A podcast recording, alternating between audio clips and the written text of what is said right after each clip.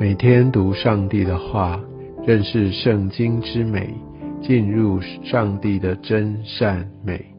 家人们平安，我是怀德。今天我们要进入到出埃及记的第十四章，进入到一个非常有名的摩西率领以色列人过红海的这样的一个历史的故事。在这段经文当中，我们看见上帝如何的。再一次更大的来彰显他的能力，而且不只是坐在全以色列人面前，也坐在埃及的一个强大的军队上面。在经文的一开始，我们看见好像上帝特别利用这样的一个处境，好像感觉上让法老他们就以为说埃及人他们迷路了，在旷野里面就困住了。我想这个也是上帝好像透过这样的一个布局，让埃及人他们突然就后悔了，要就要来追赶以色列人。第四节我们可以看到，上帝他要透过法老他的心的刚硬，其实要来成就上帝所要做的事情。他要让呃法老他就有一个误判，他要来追赶以色列人，所以上帝他就在亚。法老和他全军的身上得着荣耀，埃及人就知道我是耶和华，他是那一位自有拥有的，他是那一位全能的上帝。所以，我相信上帝往往透过这样些的处境，甚至透过一些敌对者的这样的一个作为，来彰显出他的一个荣耀。然后，我们可以看见第五节这边说到，法老和他的臣仆向百姓啊。变心，我相信这个变心不只是一个外邦人或者是非基督徒一个权利，很多时候或者我们也有可能这样变心，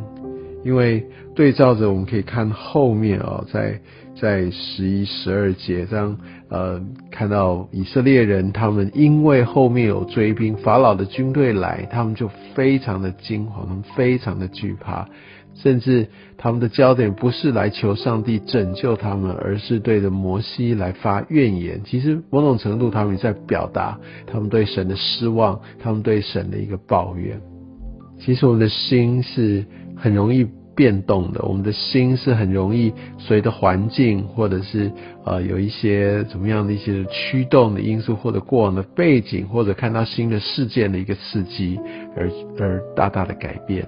这个变心是要让我们非常非常谨慎，因为也许有一个这样的一个经验，我们在一个危难当中，或者在很迫切需要的时候，我们来呼求上帝，然后我们也经历了上帝一个特别的恩典，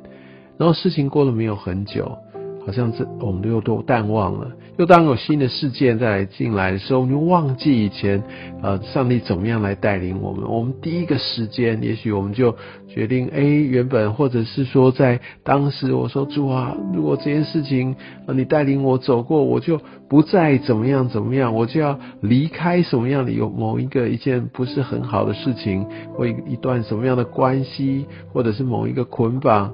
但事情过了。没有太久，我们又回去，其实这就是变心，或者说，当这个危难再来，我们忘记了要马上来寻求神，而是直接的用人的方法，或者是啊，就来就来抱怨神，就就让自己的一些的意念去去掌握，再次把神推离我生命中的宝座，这也是一个变心。当后有追兵，而百姓又。好像不服，有很大的一些的压力给摩西的时候，我们看见摩西他怎么样吩咐呢？摩西就叫他们能够要安静，叫他们要来等候来看神他的一个作为，不要作声。在这第十四节这边说到，我想我们在危难当中，我们最重要的不是赶快看怎么处理这个问题，而是转眼来仰望神。我们要安静，不要作声，看我们的神如何来出手。我想在诗篇第六十二篇就说啊，我们要默然的等候神。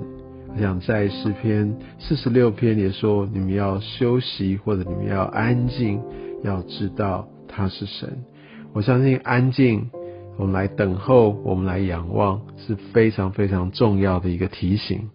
接下来我们可以看见。摩西带领以色列人过红海的这个历程，